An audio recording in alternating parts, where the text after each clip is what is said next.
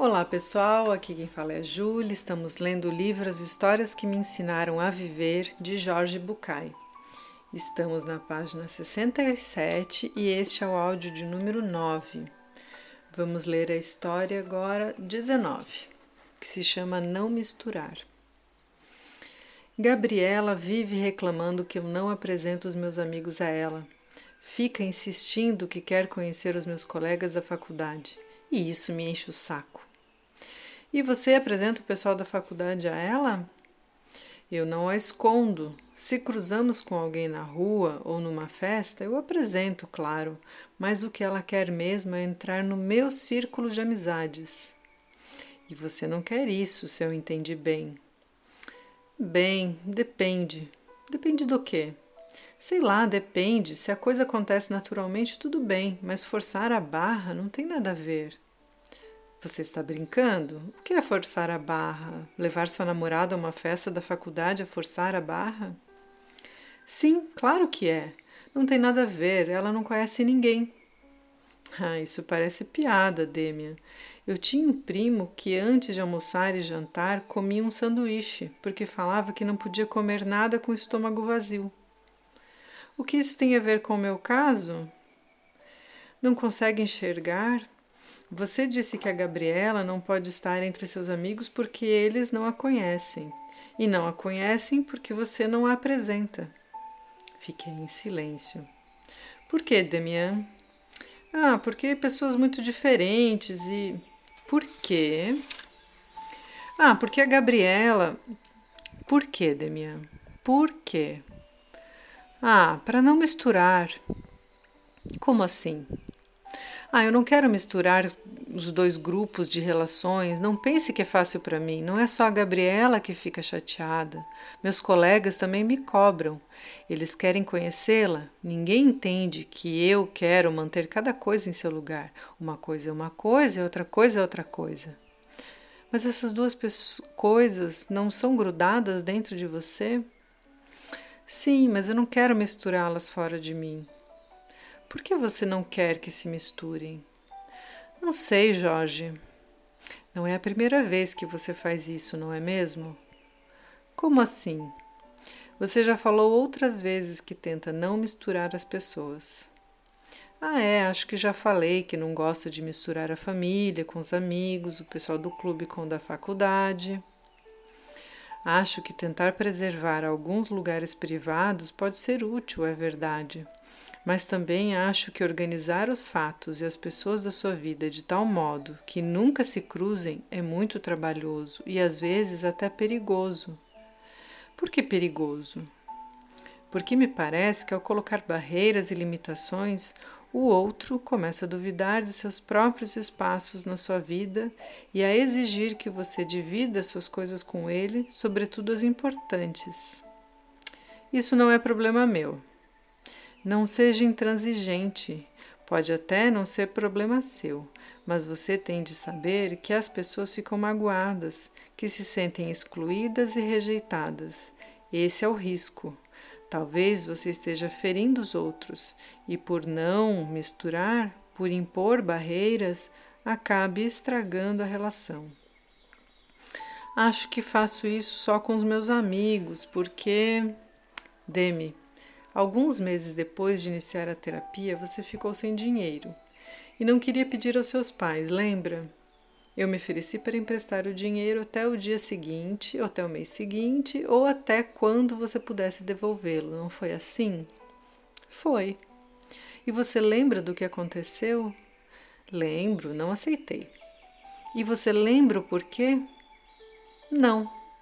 Você disse que ficou surpreso, que agradecia, mas que não queria misturar as coisas. Lembra? Tudo bem, mas você não se sentiu magoado, nem excluído, nem rejeitado. Tem certeza? Quase. Você está mentindo, você não tem a mínima certeza. Olha, Jorge, ao seu lado eu não tenho certeza nem do meu nome. Às vezes, Demi, não é importante que você conheça claramente todas as coisas. Quando você oferece ajuda sincera a alguém e esse alguém a rejeita porque é estúpido, orgulhoso ou o que for, Não dá vontade de soltar fogos de artifício. É verdade, estou entendendo. E para variar, vou te contar uma história. Era uma vez um senhor que tinha um empregado muito tolo. O homem não queria demiti-lo nem deixá-lo sem fazer nada. Então encomendava tarefas simples para que o empregado tivesse alguma serventia. Um dia o chamou e disse: Vá até a mercearia e compre uma medida de farinha e uma medida de açúcar. A farinha para o pão e o açúcar para o doce. Portanto, tenha cuidado de não misturar os dois. Você entendeu? Não deixe que se misturem. O empregado fez um grande esforço por lembrar a ordem, uma medida de farinha, uma medida de açúcar e não misturar, não misturar. Pegou uma bandeja e partiu para a loja. Já na mercearia pediu: Uma medida de farinha, senhor. O vendedor encheu a caneca de medida com a farinha e despejou o produto na bandeja. E agora uma medida de açúcar, pediu. Quando o vendedor estava pegando o açúcar, escutou: Por favor, não misture os dois. Então, onde põe o açúcar? O empregado ficou pensando e, com grande esforço, teve uma ideia. Ao passar a mão por baixo da bandeja, percebeu que aquele lado estava vazio. Aqui, disse, virando a bandeja, obviamente derramando a farinha. O empregado deu meia volta e seguiu para casa contente. Quando chegou, o patrão, vendo a bandeja com açúcar, perguntou: E a farinha? Está aqui, respondeu, e num rápido movimento virou a bandeja, derramando o açúcar. e assim termina essa história que de um jeito muito singelo acaba falando que não é possível a gente separar duas partes, né, de uma mesma coisa. E aí eu perguntaria assim, né? Para que fazer essa separação? Por que separar as partes de uma vida?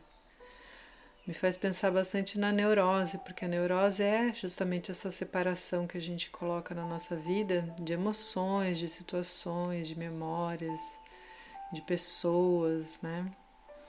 E tudo que se relaciona à saúde é integração.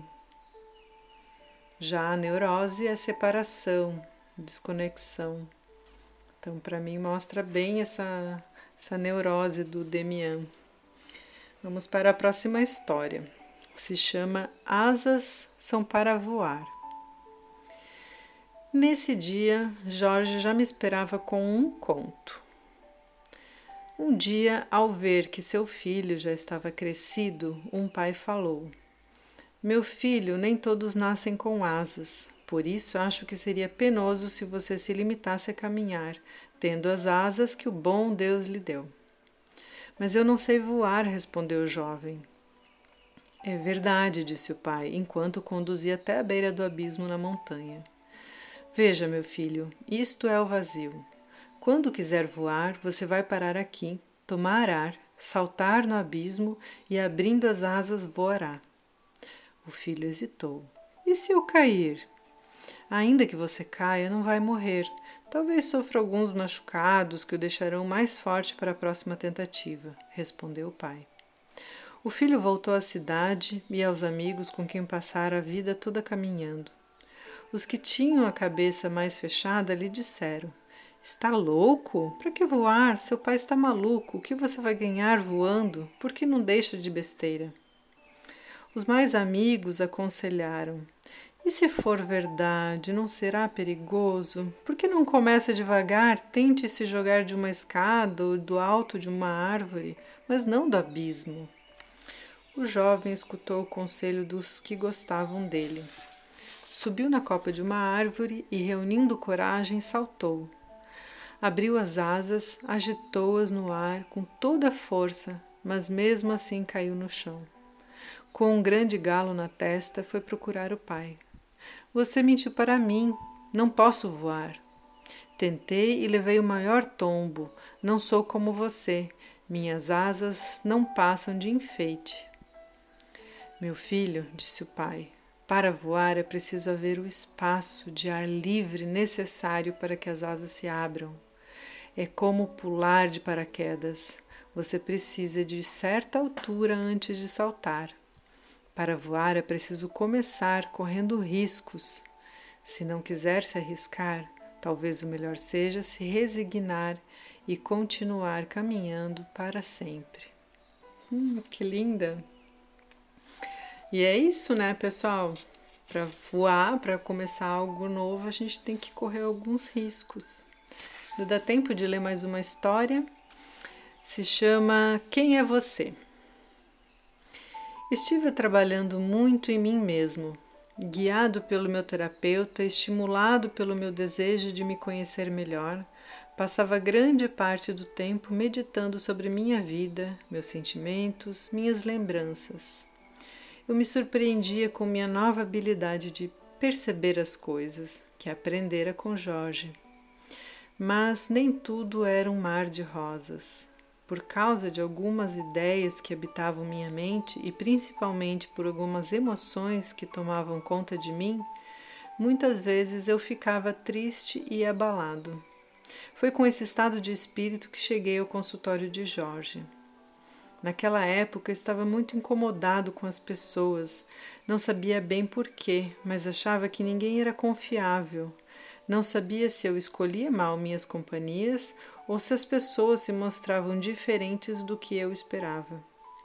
O fato é que sempre me via esperando alguém que nunca chegava, ou cancelando programas na última hora porque alguém não tinha previsto sei lá o quê ou aguardando algum amigo que simplesmente não se preocupava em chegar na hora combinada.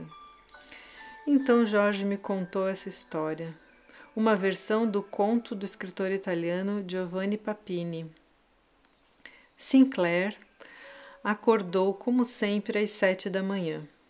Como todos os dias, caminhou arrastando os chinelos até o banheiro, tomou banho, fez a barba e perfumou-se. Vestiu uma roupa da moda, como era seu costume, e desceu para buscar a correspondência. Então teve a primeira surpresa do dia. Não havia nenhuma carta. Sua correspondência tinha aumentado muito nos últimos anos e era uma parte importante do seu contato com o mundo. Ficou um pouco mal-humorado pela ausência de notícias. Tomou com pressa seu café da manhã habitual de leite e cereais. Como recomendavam os médicos e saiu. Tudo estava como sempre, os mesmos veículos transitavam nas mesmas ruas e produziam os mesmos ruídos, e ele se queixava de tudo isso da mesma maneira. Ao cruzar a praça, quase tropeçou no professor Exer, um velho conhecido com quem costumava bater longos papos sobre inúteis proposições metafísicas. Cumprimentou-o com um gesto, mas o professor aparentemente não o reconheceu. Chamou-o pelo nome, mas Exer já tinha se distraído. Sinclair pensou que o velho não tinha escutado. O dia havia começado mal e parecia que iria piorar com a irritação que tomava conta dele. Decidiu voltar para casa, dedicar-se à leitura e à pesquisa, e esperava as cartas que com certeza chegariam em maior número compensando as que não recebera antes. Naquela noite ele não dormiu bem. Acordou no dia seguinte muito cedo. Enquanto tomava o café, espiava pela janela guardando suas cartas. Finalmente viu o carteiro virando a esquina e seu coração deu um pulo, mas o carteiro passou direto pela sua casa sem parar. Sinclair o chamou para confirmar se realmente não havia nada para ele. O homem respondeu que não, que o pessoal do correio não estava em greve e que não havia nenhum problema com a distribuição da correspondência. Em vez de tranquilizá-lo, essa resposta o preocupou mais ainda. Alguma coisa estava acontecendo e ele tinha que descobrir o que era. Pegou sua jaqueta e foi à casa do amigo Mário.